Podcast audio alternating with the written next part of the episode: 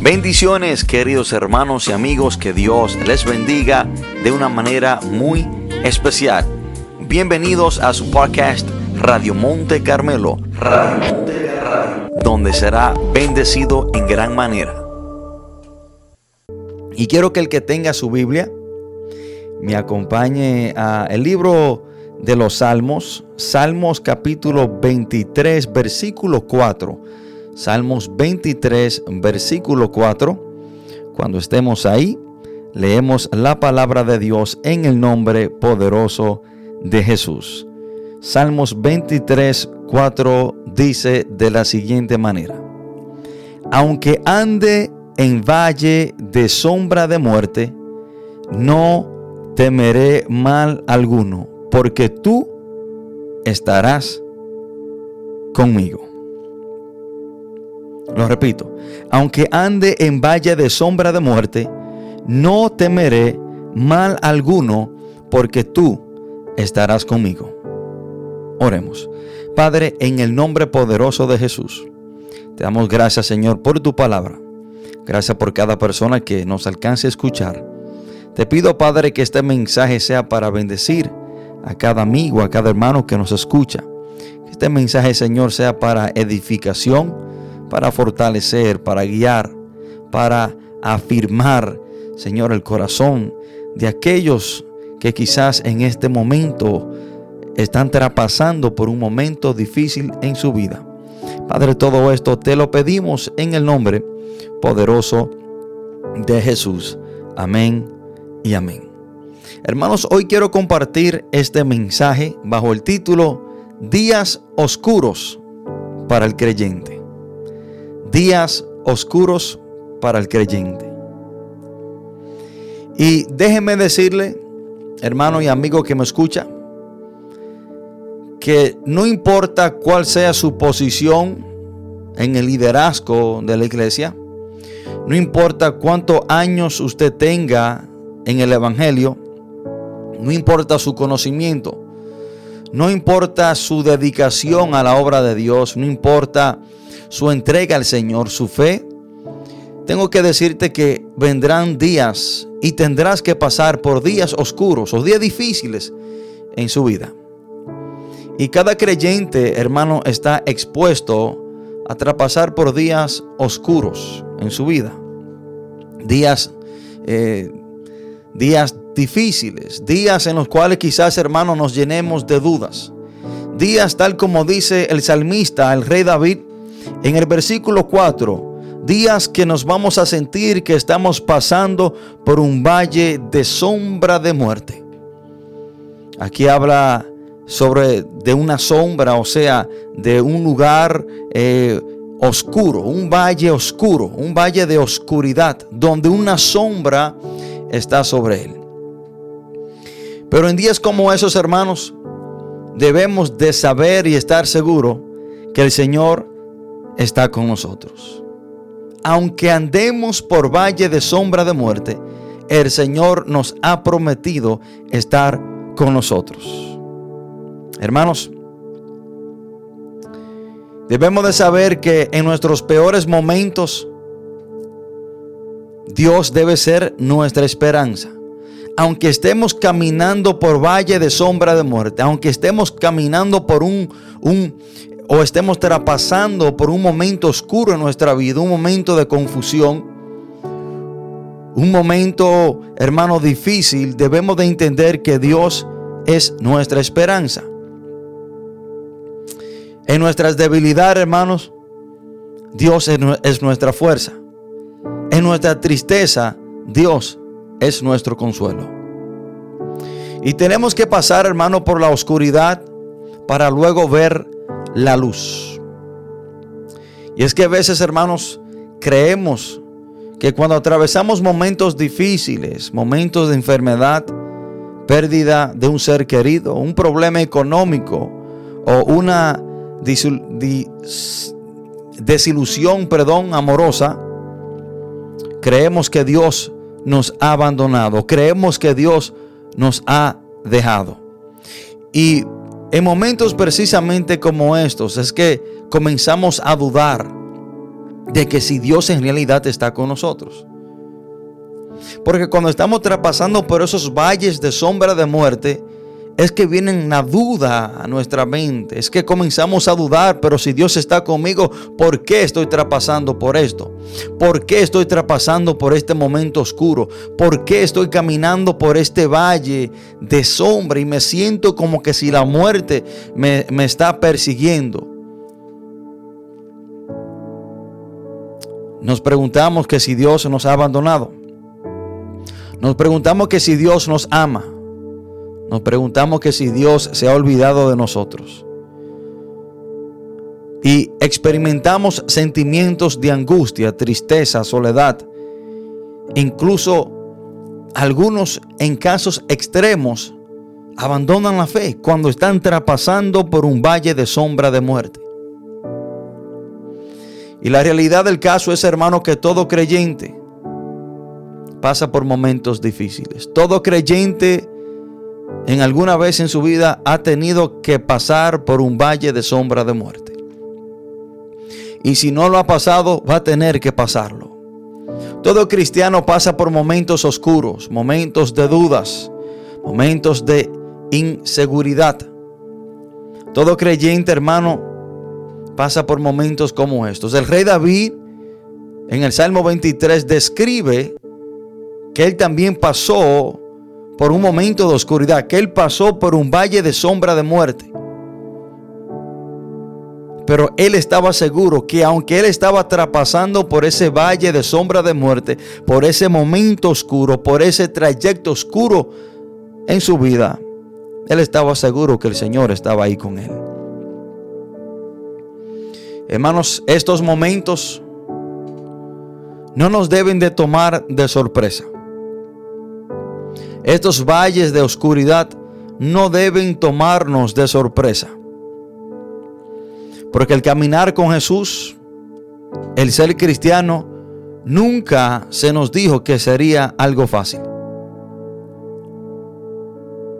Estos momentos de oscuridad, momentos de soledad, de dudas, momentos de dificultades, momentos donde nos encontramos que estamos traspasando por un valle de sombra de muerte, no deben sorprendernos. Porque nadie nos prometió que el ser cristiano el ser creyente, el ser seguidor de Cristo, nadie nos prometió que cargar la cruz y seguir en pos de Cristo Jesús sería fácil. Al contrario, Jesús mismo nos advierte que vendrían días difíciles en nuestras vidas. Jesús mismo dijo en Juan capítulo 16, versículo 33, en la última parte de ese texto dice la palabra, en el mundo tendréis aflicción, pero confiad, yo he vencido al mundo. Notemos que inmediatamente Jesús habla y usa la palabra aflicción, inmediatamente de la palabra aflicción, el Señor nos motiva y nos dice que debemos de confiar. Porque se da el caso que en momentos oscuros, que en valle de sombra de muerte, momentos de, de dificultades, tendemos a dudar. Por eso que inmediatamente Jesús dice que aunque en el mundo tengan aflicción, confíen.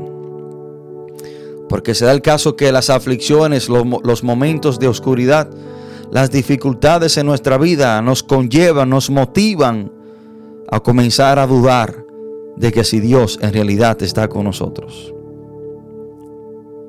Hermanos,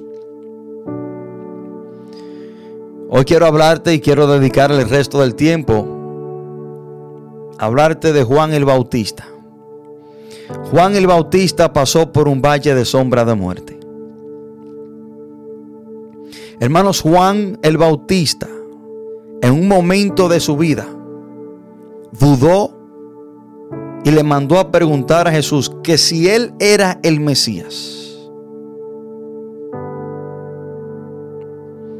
En Lucas capítulo 7, después de Jesús resucitar, el hijo de la viuda de Naín, Dice la palabra de Dios que se extendió la fama de Jesús por toda Judea.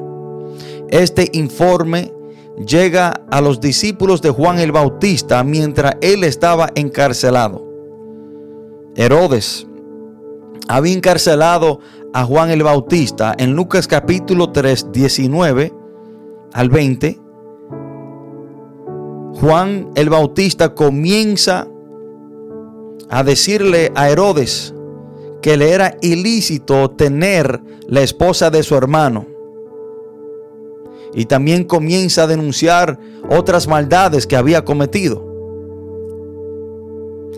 Hermanos, si dice la palabra que por esta razón Herodes metió a Juan preso, lo metió en la cárcel. Y dice la palabra de Dios que, que cuando a Juan le llegue el informe de la fama de Jesús que se había extendido, mientras él estaba encarcelado, él llama a dos de sus discípulos. Y en el versículo 19 dice la palabra que Juan el Bautista envía a dos de sus discípulos a preguntarle a Jesús que si él era el que había de venir o esperamos a otro. Hermanos, Juan el Bautista duda de que si Jesús es el Mesías. Juan el Bautista dice, ¿eres tú el que había de venir o esperamos a otro? Hermano, Juan estaba dudando que, de que si Jesús era el Mesías. Mientras él estaba preso, se llenó de dudas, quizás temor, depresión, incertidumbre. Juan el Bautista estaba traspasando por un valle de sombra de muerte. Hermano, este hombre estaba pasando por un momento tan difícil que comenzó a dudar de que si Jesús era el Mesías o no. Hermanos, y la razón por la cual Juan le envía a preguntar a Jesús que si era el Mesías o esperaban a otro, era porque Juan se decía, pero si Jesús es el Mesías, ¿qué yo aún hago preso? Porque Juan esperaba que Jesús lo liberara de la prisión. Juan esperaba que Jesús, siendo el Mesías, el enviado de Dios, el Hijo de Dios, lo sacara a él de la prisión. Pero al Juan verse en la prisión, se llena de dudas. Se pregunta, bueno, ¿es, ¿es, Jesús el Mesías o no? Porque si, es, si Él es el Mesías, ¿qué yo aún hago preso? ¿Por qué no viene a liberarme? Hermano, y, es que hay momentos tan difíciles en nuestra vida que comenzamos a dudar del poder de Dios. Comenzamos a dudar de que si Dios está con nosotros. Pasamos por valle de sombra de muerte que nos llenamos de dudas, de incertidumbres, de temor, de depresión. Por esta situación estaba traspasando Juan el Bautista.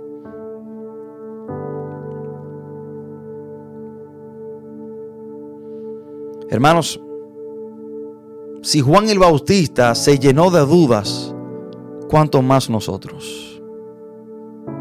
¿Cuánto más nosotros quizás cuando nos veamos en situaciones difíciles nos llenemos de dudas, de preguntas, incertidumbres? Hermano, pero debemos de saber que aunque estemos pasando lo que estemos pasando, Dios sigue siendo Dios y Él está en control. Juan el Bautista en cierta manera sintió que Jesús perdió el control. Porque si era, si Jesús era el Mesías, ¿qué él aún hacía preso? ¿Por qué Jesús no venía y lo sacaba de la prisión, lo liberaba de la prisión? Hermano, pero si Juan el Bautista se llenó de dudas, ¿cuánto más nosotros, quizás en momentos difíciles, nos vamos a sentir como este hombre. Hermano, y no, estamos hablando de cualquier hombre. Estamos hablando de Juan el Bautista. Estamos hablando del Juan, del Juan el Bautista, del hombre que se profetizó en Isaías 43. La llegada de este hombre, el ministerio de este hombre fue profetizado por el profeta Isaías Cuando dijo, voz que clama en el desierto, preparad camino a Jehová, enderezad calzado en la soledad a nuestro Dios. Y se cumple en Juan 1, 23, cuando Juan el Bautista, él mismo dice de él mismo, yo soy la voz de uno que clama en el desierto, enderezad el camino del Señor, como dijo el profeta Isaías. Estamos hablando, hermano, de Juan el Bautista que declaró a Jesús como el Mesías. Lucas capítulo 3, 16 respondió Juan diciendo a todos, yo a la verdad os bautizo en agua, pero viene otro más poderoso que yo, de quien no soy digno de desatar la correa de su calzado. Él os bautizará en espíritu y en fuego. Juan el Bautista, este hombre que sabía que Jesús era el Mesías, que declara a Jesús como el Cordero de Dios que quita el pecado del mundo, Juan 1.29. Estamos hablando de Juan el Bautista, hermano, que bautizó a Jesús en el río Jordán y que no solamente bautizó a Jesús en el río Jordán, sino que escuchó la voz de Dios, de Dios el Padre cuando bautizaba a Jesús, que dice la palabra, y hubo una gran voz de los cielos que decía, este es mi Hijo amado en quien tengo complacencia. Juan el Bautista declara a Jesús como el Mesías. Declara a Jesús como el Cordero de Dios. Escucha la voz de Dios. Dios le confirma que Él era el Hijo de Dios. Por medio del, del Dios el Padre Todopoderoso. Y aún así este hombre le manda a preguntar a Jesús que si él era o que esperaban otro.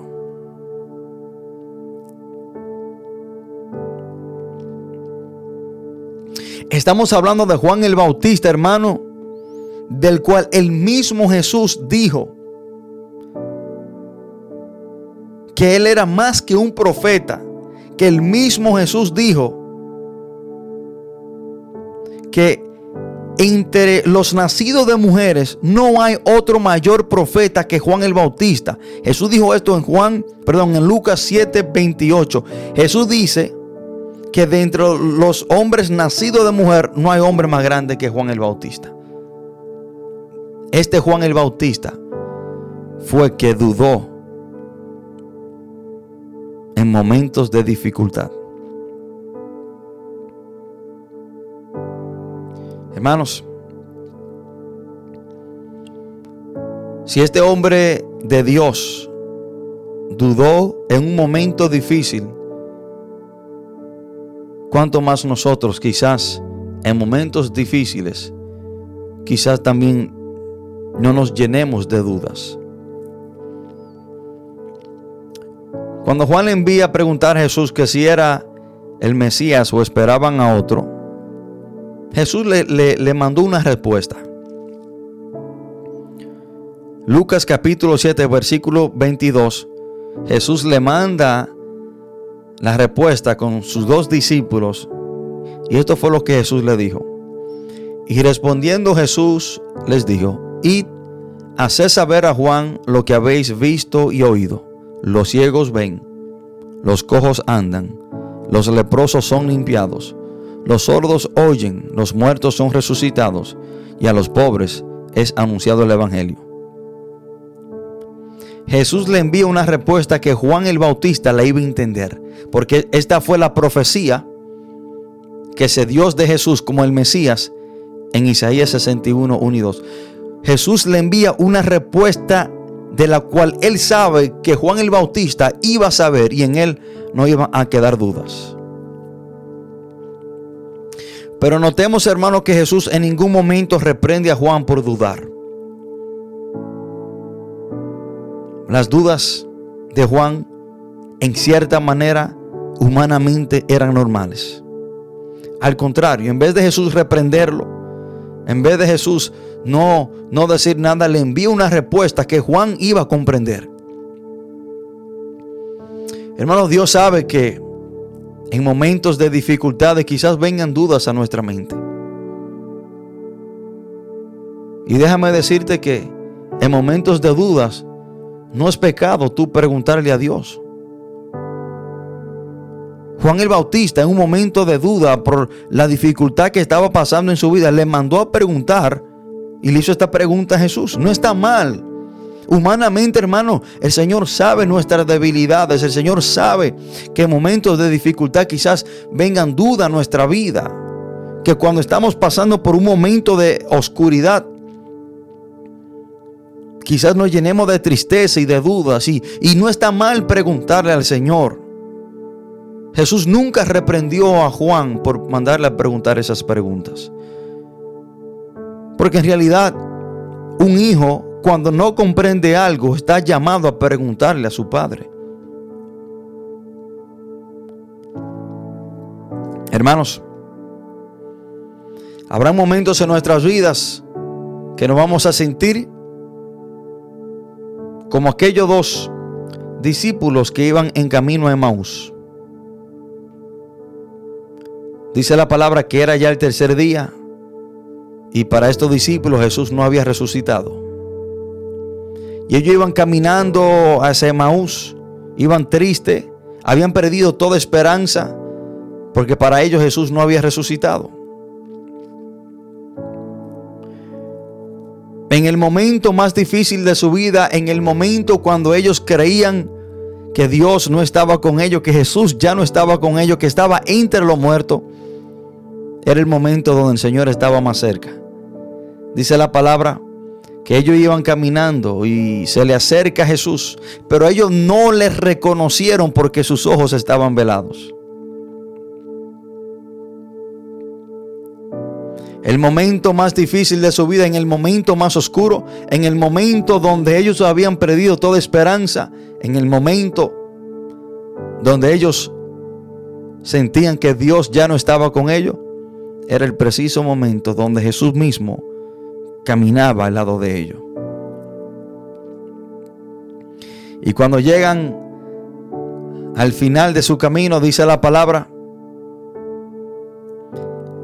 en el libro de Lucas 24, versículo 30, y aconteció que estando sentado con ellos a la mesa, tomó el pan y lo bendijo y lo partió y les dijo, y perdón, y les dio. Entonces le fueron abiertos los ojos y reconocieron perdón, y le reconocieron, mas él se desapareció de su vista. Y se decían el uno al otro, no ardía nuestro corazón en nosotros mientras nos hablaba en el camino y cuando nos abría las escrituras. Y levantándose en la misma hora volvieron a Jerusalén y hallaron a los once reunidos y a los que estaban con ellos y decían, que ha resucitado el Señor verdaderamente y ha aparecido a Simón. Entonces ellos contaban las cosas que habían que les habían acontecido en el camino y cómo le habían reconocido al partir el pan. Hermanos, en el momento más oscuro, más difícil de estos dos discípulos, en el momento donde ellos creían que Dios no estaba con ellos, era el preciso momento donde el Señor estaba caminando justo a su lado cuando ellos estaban traspasando por un valle de sombra de muerte porque habían esperado toda esperanza de que Jesús era el Mesías y el Cristo, era el preciso momento donde el Señor estaba con ellos. Hermanos, quiero decirle que hay una promesa de parte de Dios para cada uno de nosotros. Jesús dijo en Mateo 28, 20, He aquí, yo estoy con vosotros todos los días hasta el fin del mundo. Hermano, el Señor nos ha prometido estar con nosotros.